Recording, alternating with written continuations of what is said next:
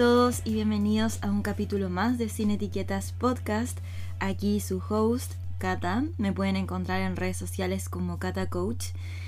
Y ha sido un buen tiempo desde que no subo un episodio. Mi vida últimamente ha sido una montaña rusa bastante intensa de cosas muy buenas, de unos inicios muy increíbles y también de unos finales un poquito más tristes.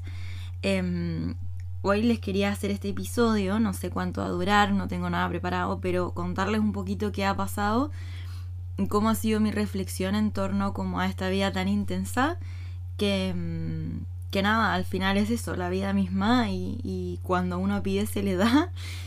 Y acá estamos. Eh, contexto. Eh, hace dos semanas y dos días murió mi tía y me va a costar mucho hacer este episodio sin llorar. Mi tía es como mi segunda mamá, era como mi segunda mamá, y bueno, lo seguirá haciendo desde el cielo, donde también está mi mamá. Mi mamá murió cuando yo tenía 12 años y eh, bueno, desde entonces e incluso antes, mi tía siempre ocupó un rol muy, muy importante en mi vida. Y hoy ah, me va a costar mucho hacer este podcast. Como sentía que tenía la fuerza para hacerlo, pero empiezo a hablar del tema y me voy a piso. Pero bueno, quería un poco contarles, porque hoy, em, nada, tuve que hacer una despedida muy grande eh, y removió muchas cosas también de la muerte de mi mamá. Para mí, para mi familia, creo que ha sido un momento súper duro para todos. Y em, para mí también un momento muy reflexivo. ¿Por qué? Porque ambas murieron de cáncer. Y bueno, adicional a esto, ayer también eh, dijimos adiós a otra gran mujer que fue mi coach y mentora por muchísimo tiempo, que es la Dani Sani. Y también murió de cáncer. Y mm, esto me ha llevado a reflexionar mucho. Ayer conversaba con una amiga que mm, hace constelaciones familiares y que para mí el tema del cáncer ha estado presente desde, bueno, antes de nacer. Eh, el tema también de la muerte antes de nacer en mi familia ha estado tocada por estos temas que, son súper em, difíciles en cierta medida. Y creo que a lo largo de esta vida, ya a mis 31 años, puedo decir que eh, he logrado vivir esto de una forma un poco más sana y con un poco más de paz de la que lo vivido anteriormente. Eh, cuando yo les hablo de que podemos vivir en calma, en gozo, en diversión y en fluidez, también eh, tiene que ver con estos momentos más difíciles. Creo que la muerte es algo que nos va a pasar a todos y a todos los que nos rodean, ya sea humanos, mascotas, plantas, porque es el ciclo de la vida y es parte de. Y las emociones que nos produce el despedirnos y el soltar son muy, muy profundas y eh, pueden ser de tristeza, pueden ser de angustia, pueden ser de un apego gigante que cuesta muchísimo soltar. Y eso es parte de la experiencia humana, porque es parte de ser humanos morir también. Y con mi tía pudimos conversar muchísimo del tema. Em, tuve la suerte de, bueno, pasar mucho tiempo con ella en sus últimas semanas y hablábamos mucho de la muerte. Creo que con ella, bueno, hablábamos de todo y que ella siempre fue mi fan número uno, por así decirlo. Hablábamos de temas muy profundos y, y ella me contaba lo que era vivir este duelo, de saber que uno se va a morir en un par de mm, semanas, bueno, ella pensaba meses, lo que terminó siendo en días, que fue muy duro también, pero eh, el saber que el final es más pronto que tarde, te lleva a vivir y a pensar y a trascender muchas cosas de una forma muy distinta. Y tuve la suerte de poder hablar muchísimo con ella del tema. Creo que la muerte es un tema muy interesante. Creo, creo que es un tema que no se habla tanto porque es muy doloroso, pero es muy importante también. Em, porque todos vamos a pasar por eso. Entonces quería hacerles un poco eh, este capítulo. Yo sé que es un tema que quizás daba muchas cosas más, pero un capítulo introductorio a este tema que para mí creo que va a ser algo en lo que me voy a meter bastante en el próximo tiempo. a tomar un traguito de café. Porque la verdad es que me estoy un poco levantando, estoy en pijama. Y si no hacía este podcast ahora lo iba a procrastinar hasta después del 18. Así que nada, quería dárselo porque mm, ha estado dando vuelta en mi cabeza muchísimo rato. Y, mm, y bueno, contexto. Como mi vida y, y a qué lo que me estoy metiendo y qué les quiero comunicar también en este podcast. No sé qué va a salir porque no está preparado, pero mi cabeza le ha ido dando vuelta este último tiempo. Em, antes de que yo naciera, mi mamá eh, estuvo embarazada de mis hermanos mellizos y le dio cáncer.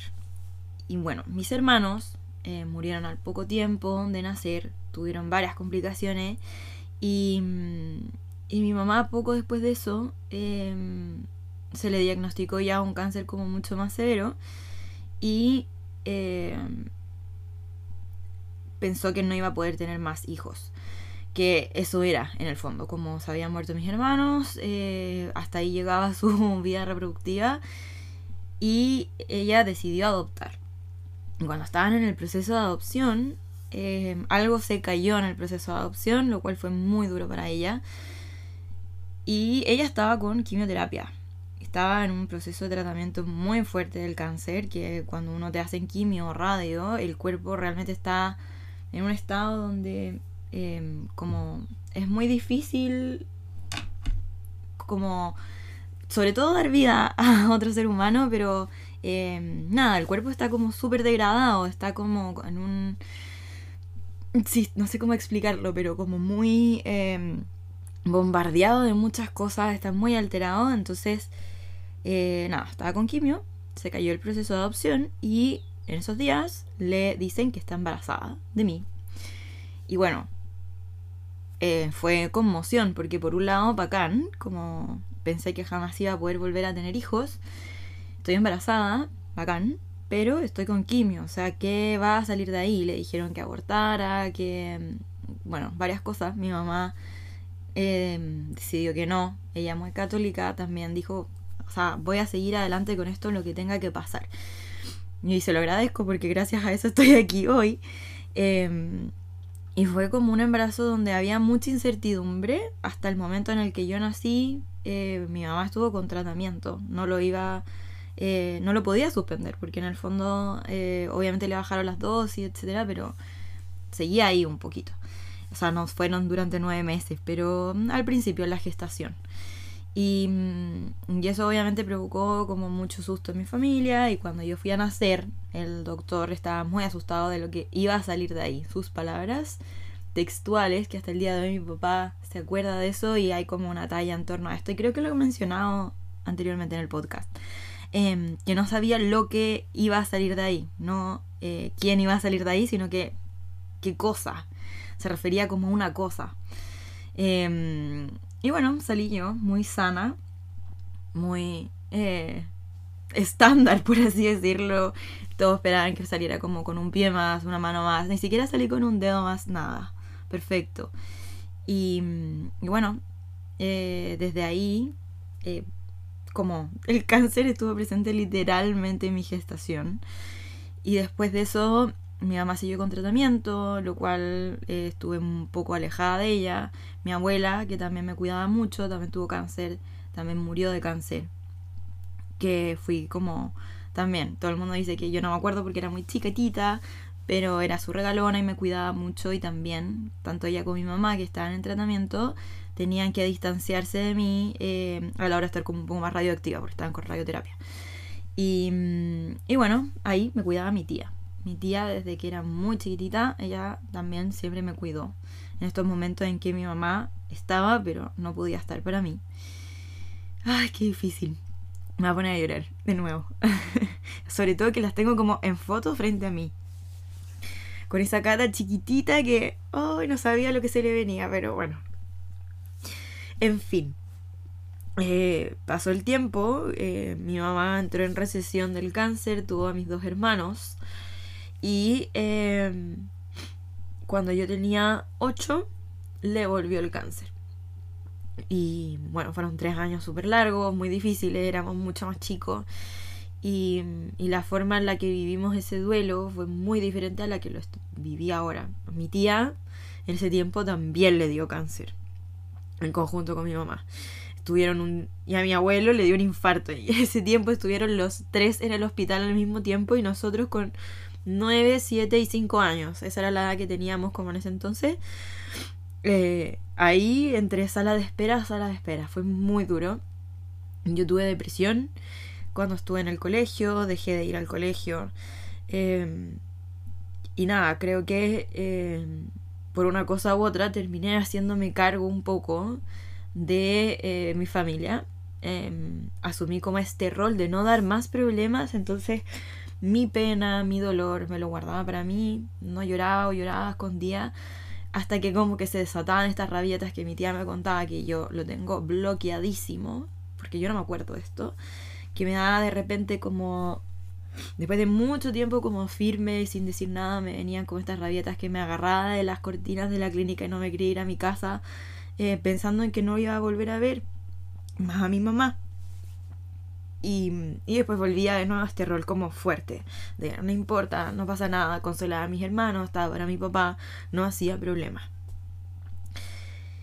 Y, y fue súper dañino para mí, o sea, bueno, creo que es evidente en el fondo que, que el guardarse las emociones es muy dañino, es un traguito de café. fue muy fuerte y que hasta el día de hoy tengo consecuencias en torno a eso. Creo que fue como... Ahora lo conté súper reducido, pero creo que ha sido como... Si bien mi vida fue muy feliz y hasta el día de hoy como... Creo que mi vida ha sido demasiado privilegiada y muy increíble, la familia que tengo y todo. Han habido muchos microtraumas y otros más grandes que han ido detonando ciertas cosas. Uy, creo que me voy a llorar el, episodio entero. Creo que debo tener la, voz muy tiritona, pero me disculparán. Pero quiero contarles esto igual. He echado demasiado en este espacio. Y mm, estos microtraumas, en el fondo, han ido detonando a lo largo de, de mis años. Y que con terapia y todo los he ido visibilizando un poco más. Y bueno, el año pasado Em, como a principio de año, a mi tía le vuelve el cáncer, también estuvo en recesión harto rato, no sé si fue el año pasado o un poco antes. Le vuelve el cáncer con Tuti, de hecho, el año pasado cuando murió mi abuelo, ella también estaba muy mal y ella pedía un día más que mi abuelo. Y le dieron un año más. Casi literal, le faltaron un par de días, y... pero le dieron un año más. Y bueno, con, con el duelo de mi abuelo, que empezó también a a decaer y todo, empecé a preguntarme nuevamente cómo quería empezar a vivir esta nueva etapa donde se iban a venir muchos duelos. ¿Y por qué muchos duelos? Porque en el fondo los abuelos empiezan a envejecer muy rápido, entonces yo siempre pensando en mis abuelos y claramente también en mi tía, que era evidente que no iba a durar 20 años más, no sé, como su cuerpo se iba deteriorando poco a poco y era inminente como más pronto que tarde que también íbamos a tener que tener esa despedida tan difícil. Entonces empecé un poco a prepararme para una etapa de duelos.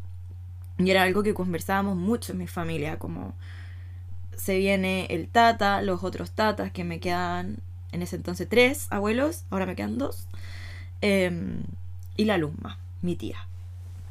Y era algo que conversábamos harto con mi papá, con mi psicóloga. Eh, cómo quería vivir estos duelos. Y empecé en verdad a hacer como memoria hacia atrás de cómo esta cata chica de 12 años o 11, yo no me acuerdo cuánto era, 12 años más o menos, em, cuando ya murió mi mamá, cómo vivió ese proceso, que fue muy hacia adentro, que yo lloraba sola en la pieza, estuve muy muy sola y al final me apoyaba un poco más en mi tía, en mi abuelo. Em, pero muy poco, o sea, hasta que explotaba, como que tenía estas crisis eh, como muy ansiosa y de mucha emoción hacia afuera que ya como que desbordaba un poco la emoción porque se había estado como juntando, igual que un volcán, literal, un volcán o los terremotos, literal era un terremoto en la mitad de como muchos días de calma y así ocurría con mis emociones. Entonces era un poco inestable porque cuando llegaba ese minuto de explosión como que no había nada que me parara, o sea, era, era todo muy terrible, era... Em, literal como se me pasaban pensamientos por mi cabeza muy terrible, no quería estar ahí, era de desesperación, de angustia eh, y una emoción muy muy intensa que no sabía cómo manejar, no sabía manejar mis emociones porque nunca había aprendido a lidiar con ellas. En mi familia nunca me enseñaron a lidiar con mis emociones partiendo por eso.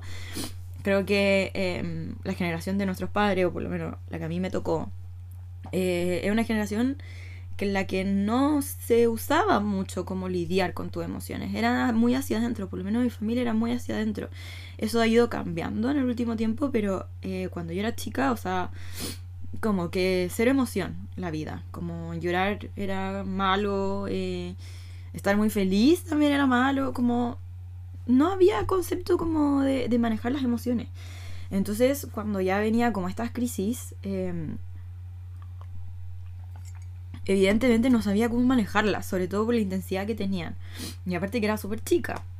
Entonces, bueno, no simplemente como que me dejé ser nada mi papá tampoco creía en los psicólogos entonces o sea murió mi mamá jamás me llevaron a un psicólogo nada o sea como niños a la vida sobrevivan crezcan es lo que tienen como y así un poco fue en mi vida como bueno aquí hay que ponerle ganas eh, yo siempre sentía a mi mamá muy cerca y le hablaba y todo, entonces como igual sacábamos fuerzas de ahí, de la familia en general, pero, pero fue un poco como a la vida, mi papá también no sabía mucho qué hacer, como también estaba en shock, también estaba sufriendo, una persona que, que también le costaba el manejo de las emociones, entonces eh, fue un ambiente muy confuso. Entonces ese duelo fue muy muy fuerte y muy hacia adentro y como muy... Eh, Aquí no ha pasado nada. Como estamos bien, la vida sigue, todo perfecto. Em, y si yo necesitaba llorar o me da pena, me iba a mi pieza, me iba al baño, lloraba un poco y listo, se acabó. Como nadie me veía llorar, nadie sabía que yo tenía pena, todo perfecto. Y bueno, así fueron durante años, o sea, yo creo que em, nunca volví a conversar como de, mi mamá con mis hermanos, eh, con mi papá un poco más, pero como muy poco. Y ya llegado como este entonces, como ya, me tengo que preparar para nuevos duelos, eh, empezó esta como eh, rewind, como empezar hacia atrás. ¿Cómo, ¿Cómo viví esos duelos? ¿Cómo estaba? en mi cuenta que me preocupé. Ay, perdón. me dio un hipo. Eh, cero de mí, o sea, fui la persona que menos pesqué en este proceso, como me, dio lo mismo como estaba, lo que necesitaba, simplemente seguía adelante, eh, pero de una forma muy robótica. Terminé siendo un robot por muchos años em, y muy desconectada de mí. Entonces, bueno, tomé la decisión de que en este caso volvería a hacer un duelo conectada conmigo, enfocada en mí, en lo que yo necesitaba, en mis tiempos y sostener mis emociones, cómo gestionar las emociones en este tiempo. Yo venía pidiendo hace un tiempo, como a la vida, eh, que me enseñara a soltar, a soltar, a soltar y a confiar muchísimo más, como desde la paz. No desde como esta angustia o esta incertidumbre o este miedo, sino de tener y lograr como masterizar la paz en el soltar. Entonces dije como, bueno, dado que se me vienen duelos, es mi momento para prepararme a poder sostenerlos con paz. Y eso no quiere decir que eh, no iba a llorar, no iba a tener angustia de repente, no iba a sentir ese dolor. Eh, significaba que aún sintiendo esas emociones yo estuviera en paz con ellas, pudiera sostenerlas, pudiera sostenerme a mí, pudiera darme mis espacios de sentir y no eh, que el mundo se viniera abajo como un volcán como lo hacía antes. Y bueno, lo empecé a trabajar ahí con terapia, con distintos tiempos y, un poco escucharme y, observarme como de afuera, como muy disociado, pero en el fondo la cata en el día a día y un poco como esta cámara eh, constantemente en mi cabeza grabando todo lo que ocurría como en tercera persona, eh, procesando un poco de cómo yo iba moviéndome en este proceso. Em, creo que fue algo como muy también de soltar el control en este proceso. Solté eh, todo, como el tener que hacer más escritura, el tener que meditar más, el tener como literalmente le di a mi cuerpo y a mi mente como rienda suelta, como tú muévete eh, confié completamente en esa intuición de adentro, como lo, en mi caso en diseño humano, eh, mi autoridad interna es el ego, es el deseo. Entonces, conectar mucho con eso, como qué quieres hacer tú dado la situación en la que estás ahora. ¿Quieres dormir? Duerme. ¿Quieres leer? Lee. ¿Quieres no hacer nada? No, no hagas nada. ¿Quieres eh, dejar el trabajo? Deja el trabajo. Muy intuitivo esa conexión conmigo y darme la prioridad número uno sin importar nada más. Em, y creo que la forma en la que, si bien obviamente em, vuelve como este trauma, se vuelven a activar ciertas alarmas y el cuerpo vuelve a tener memoria porque es una situación literalmente muy, muy, muy parecida a una que ya vivió y que ya fue muy traumática, empieza como a evadirse. Y me pasó eh, como un par de meses antes de que mi tía muriera que yo empecé como a evadir hablar con ella o verla un poco como protegiéndome de lo que, se iba, que iba a pasar, como ese distanciamiento. Y hasta que hice ese clic y dije como, chuta, esto es un mecanismo de defensa y como lo que yo quiero hacer es aprovecharla al máximo y le tengo mucho miedo a la emoción que va a ocurrir cuando yo esté ahí aprovechándola al máximo, que es esta tristeza infinita, como este dolor hacia adentro que hasta el cuerpo te duele y que ya he sentido como está en forma como de este volcán en el fondo. Entonces no quería que volviera a aparecer este volcán. Y ahí fue como este voto de fe como hacia mí de hoy tenemos herramientas para poder vivir esa pena y ese dolor infinito de una forma en paz. Y me empecé a dar el espacio de poder conectar con ese dolor de una forma eh, dosificada, por así decirlo, porque em, como muchas personas me decían, eh, ándate para allá, eh, quédate con ella, todo el tiempo como paraliza prácticamente tu vida y ándate para allá. Y para mí no resonaba 100% eso porque sentía que, bueno, de partida para mí iba a ser muy fuerte.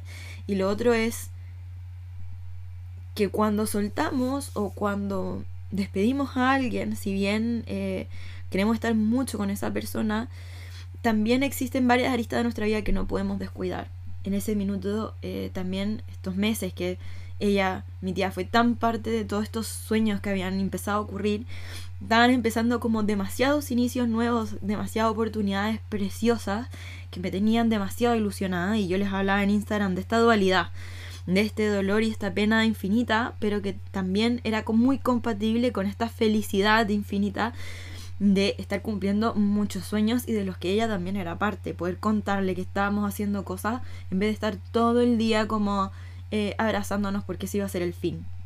Entonces, eh, ese como dosificado, que fue lo que para mí en el fondo me hizo sentido en ese momento, y bueno, agradezco también haberlo hecho así porque gracias a eso ocurrieron muchas cosas en paralelo. Eh, se fue dando este proceso como de una forma muy fluida eh, muy en paz. Y si bien eh, cuando mi tía murió fue muy inesperado, porque realmente nadie se esperaba que fuera de un día para otro, porque hasta ella yo, me la imaginaba como ella como llegando al cielo, yo desde mi em, formación católica, por eso les digo del cielo, pero cada uno como lo llevará a su realidad. Como, ¿qué hago acá? Pero si yo estaba ahí recién perfecto, como, ¿por qué hago acá? Y ese shock obviamente como fue algo que yo jamás me esperaba. Yo decía como, ah, vida tranquila, como que me estoy preparando para esto, vamos tranquilo, estoy bien soltando y de repente como la vida me dice, bueno, suelta de una. Y fue muy difícil soltar de una y acá em, creo que hay muchas personas que les ha ocurrido que han tenido que soltar a una persona de una que no se lo esperaban. Yo tuve la suerte de poder despedirme mucho de ella, de poder estar con ella y con todas las personas con las que he tenido que decir adiós. He podido realmente compartir mucho y poder tener yo esa despedida en esa paz necesaria. Pero sé que hay personas que no ocurre esto. Y eh, si bien no es lo mismo lo que viví yo porque pude despedirme, se sintió como ese arrebatón de todas las cosas que no dije, todo el tiempo que me quedaba, como todos esos sueños futuros que todavía no era capaz de hacer como un adiós. Y si bien eh, cada adiós es muy personal y, es muy duro, creo que este proceso que fui como analizando de afuera de cómo darle rienda suelta a mis emociones de una forma sana, me ayudó a vivir em, en paz eh, este proceso. De una forma muy diferente que esta cata chica, que ahora la, veo y me dan ganas de abrazarla, vivió con tanta angustia. y bueno, eh, quería compartirles esto porque si bien yo siempre me enfoco como en los sueños, en que puede lograr lo que sea, en que soñar en grande, en que en verdad la vida es preciosa. Eso es cierto. Pero también existe esta dualidad que también somos humanos y somos finitos en el sentido eh, corporal, infinitos en nuestra energía, en nuestra alma, en nuestro espíritu. Y tenemos esta dualidad en la que tenemos que decir adiós, en la que tenemos que despedirnos. Y eso, si bien em, en, la, en la muerte en el fondo es como algo inminente, también ocurre a veces en el día a día con pequeñas cosas que nos cuesta tanto soltar. Y estos duelos que pueden ser desde una relación, un trabajo, una persona, o cosas más chicas como, no sé, estabilidades que antes teníamos y ya no, Em, rutinas que antes podíamos hacer y ya no, lo que ustedes quieran. Puedo vivir como esas tristezas, viviendo esa tristeza en paz. Y, la muerte sobre todo, también puedo darme ese tiempo de em, poder trascender esa tristeza en paz, de poder estar presente para mí en paz. Y aún así, tener la dualidad de también estar muy feliz. Creo que eh, algo que me quedó de... Perdón, ahí como el... Pero es que no, he llorado todo el capítulo.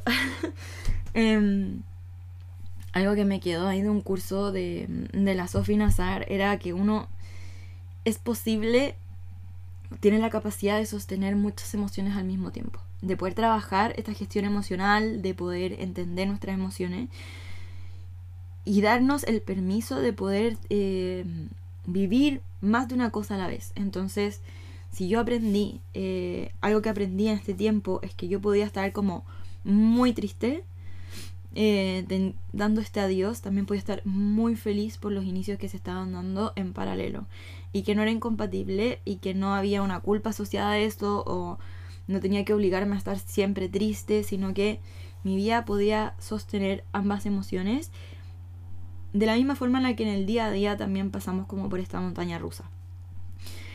Y bueno, el proceso posterior a la muerte de mi tía también ha sido como dos semanas eh, donde me he dado el tiempo un poco de de conectar con qué es qué me está pasando, como qué es este shock nuevamente que me ha dado y al principio muy muy triste, pero también dándome el permiso de eh, volver a estar bien, de, de poder hablar con ella, de poder recordarla, de poder verla en fotos, de poder volver a mi trabajo, de poder volver a retomar mis sueños y volver eh, a esa tristeza nuevamente si es que lo necesito.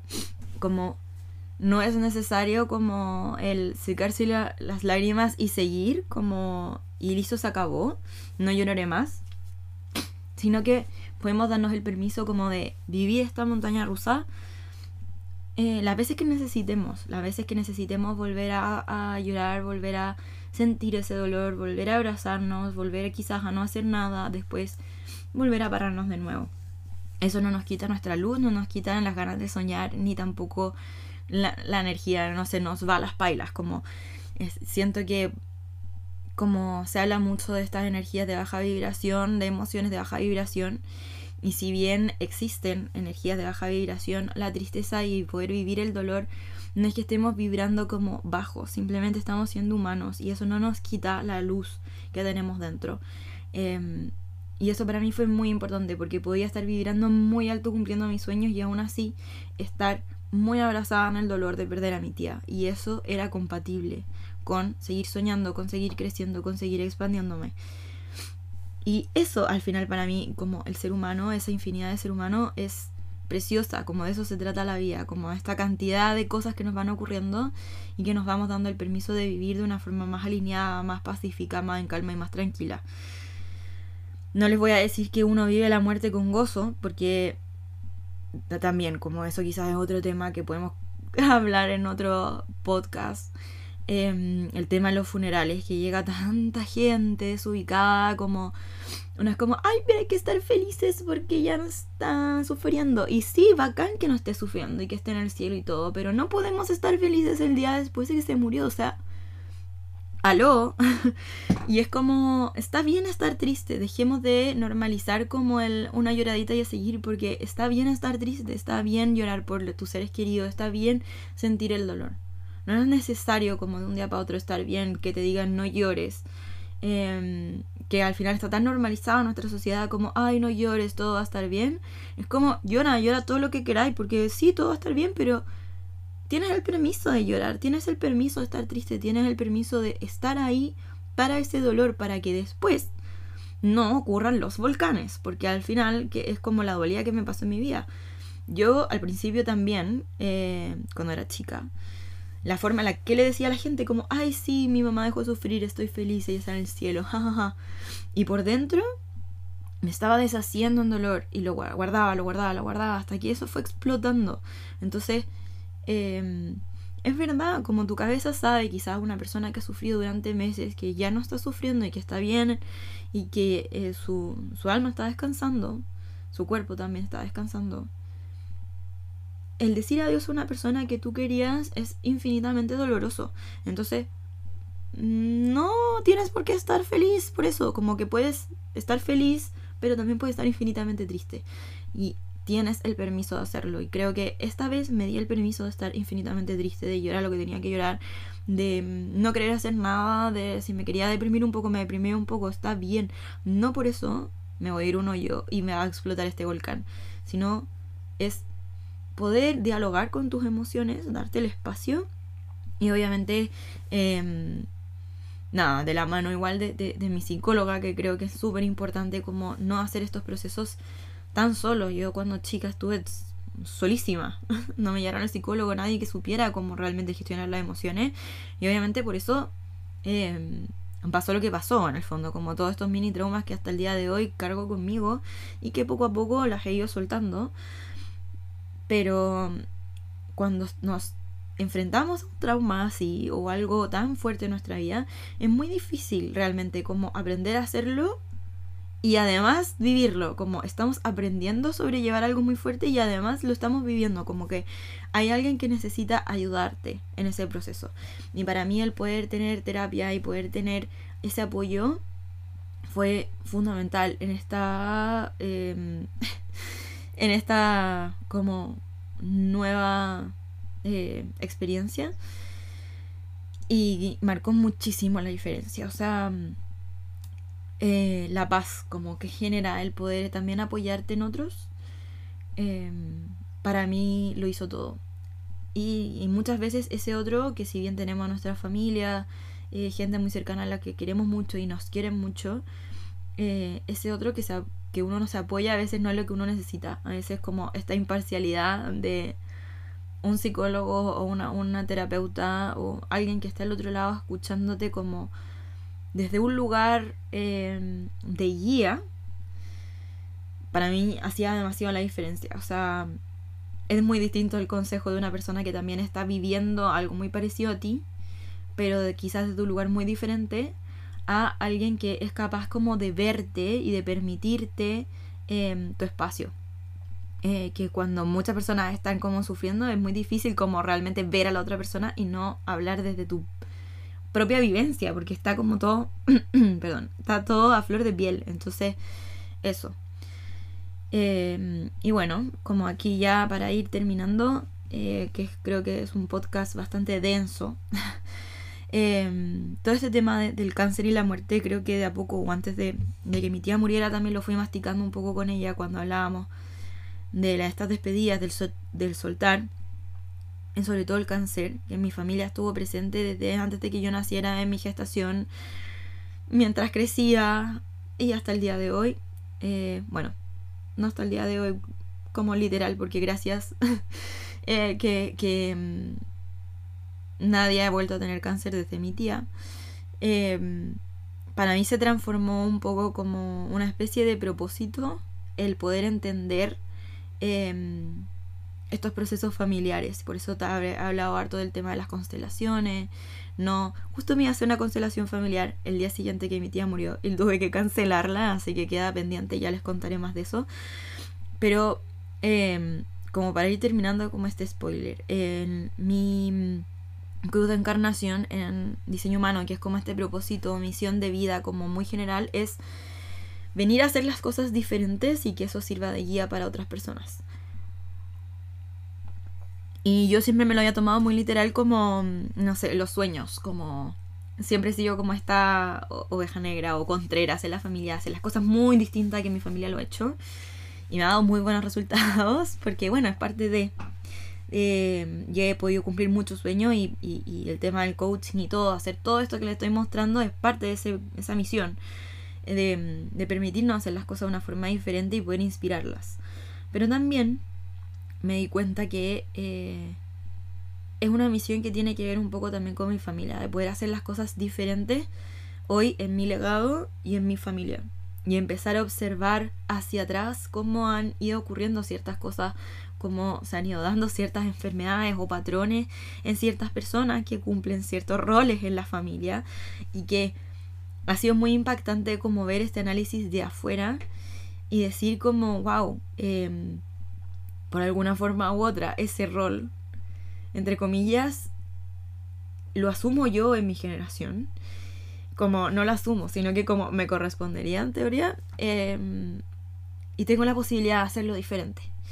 ¿Cómo lo hago diferente? Y un poco lo que les hablé en un inicio de estas generaciones hacia atrás, donde las emociones no eran parte, como no se hablaban, no eran permitidas, donde simplemente no gestionábamos eso y que guardábamos y explotábamos y el cuerpo explotaba y, y así muchas cosas que, que mm, me he ido dando cuenta hacia atrás y que me ha dado la oportunidad de empezar a analizar para hacer las cosas, incluso en mi familia, de una forma diferente para no solamente darle como una oportunidad, o sea, como una inspiración al resto, sino que darle una oportunidad a mi propio legado también de eh, cambiar el, curso de las cosas. Hablamos mucho de... Mm, aquí hay enfermedades genéticas donde uno no puede escapar, entre comillas. Yo soy fiel creyente de que em, las enfermedades del cuerpo tienen, tienen, muy asociado al sistema nervioso y, y, lo que nos va pasando también a nivel emocional. Y si bien hay cosas que vienen en los genes, el cuerpo es un, una vía, un canal, un motor, una forma en la que se puede desarrollar o tangibilizar ese gen. Y no solamente porque esté se va a desarrollar, sino que se tiene que dar un ambiente para que ese gen se desarrolle. Y por qué en algunas personas sí y en algunas personas no, me apasiona. Y tiene que ver un poco también de, con esto, de cómo vive cada uno como con ese sistema nervioso, con esa paz, con esa calma y de cómo yo en mi propio sistema familiar puedo permitirme hacer las cosas diferentes. Así que em, dentro de todo ese análisis, si les interesa más sobre este tema, lo voy a estar compartiendo porque creo que es muy poderoso, o sea, o para mí también, para mi historia, para mi futuro y el futuro de mi familia, creo que es muy importante. Em, como que hace tiempo que tengo este bichito y quería compartírselos porque el tema de, de, las emociones, el tema del cáncer, el tema de la muerte, el tema del soltar, ha estado muy presente en este tiempo, con la dualidad de tantos sueños que se han ido como materializando y creciendo y creciendo y creciendo. Y acá me ha tocado em, lidiar mucho como con esa creencia de como me está pasando algo malo, estoy compensando para el otro lado. Como que no, simplemente dos canales diferentes ocurren distintas cosas y no por uno me pasa el otro y no por el otro me pasa el otro, como sacarse de esa creencia de este como balance de la vida exacto en el sufrimiento y felicidad. Em, ir derribando muchísimas creencias en torno a lo que significa como el soltar y también em, tangibilizar sueños, las emociones, hartas cosas que he ido procesando y que durante el próximo tiempo van a ir saliendo no voy a dejar el coaching de sueños porque eh, ya el siguiente podcast les voy a contar un poco más sobre este gran sueño que se ha ido materializando y que se lo he ido mostrando por Instagram y que ha sido la felicidad infinita de este último tiempo y es como esta otra cara de la moneda. Este podcast fue como un poco más triste quizás, más duro, pero el próximo va a ser hiper expansivo porque es la otra cara de la moneda de estos días. Y un poco en esta dualidad es la que me voy a estar moviendo en los próximos meses porque creo que es importante como ambos lados. Em, dicho esto, quizás eh, mi contenido cambie un poco en el sentido de que me voy a estar enfocando em, en los sueños, en, el materializarlo como 100%, pero también en el poder eh, lograr esta paz en la gestión de emociones y también en el soltar y en las pérdidas. Creo que em, es una dualidad que no puedo como evitar ayudarlas y guiarlas en lo que necesiten, si es que necesitan. Y, y bueno, eso va a estar ahí apareciendo en el próximo contenido. Y eso, quiero darle las gracias infinitas por llegar hasta acá, por todos sus mensajes, por toda su energía que me mandaron este tiempo. Sus mensajes de bienvenida de vuelta fueron preciosos y mm, espero poder acompañarlas sin irme mucho tiempo nuevamente y, mm, y seguir guiándolas en todo lo que necesiten. Así que em, espero que si llegas hasta acá me escribas algún mensajito ahí en Instagram, podamos conversar, si resuena contigo, si me quieres contar alguna experiencia, yo feliz de escucharla siempre y ya nos veremos en un próximo episodio un poquito más feliz y expansivo quizás que, que este, pero necesitaba contárselos. Era, creo que es algo importante. Muchas veces en las redes sociales vemos solamente la cara bonita de, en mi caso, o se compró un velero y wow, como en qué minuto. Pero hay muchas cosas más pasando y creo que esta dualidad quiero mostrárselas. Quiero mostrárselas como 100% eh, desde nada, esa naturalidad de que en la vida también ocurren este tipo de cosas y que podemos vivirlas y trascenderlas de una forma en paz y fluida con nosotros.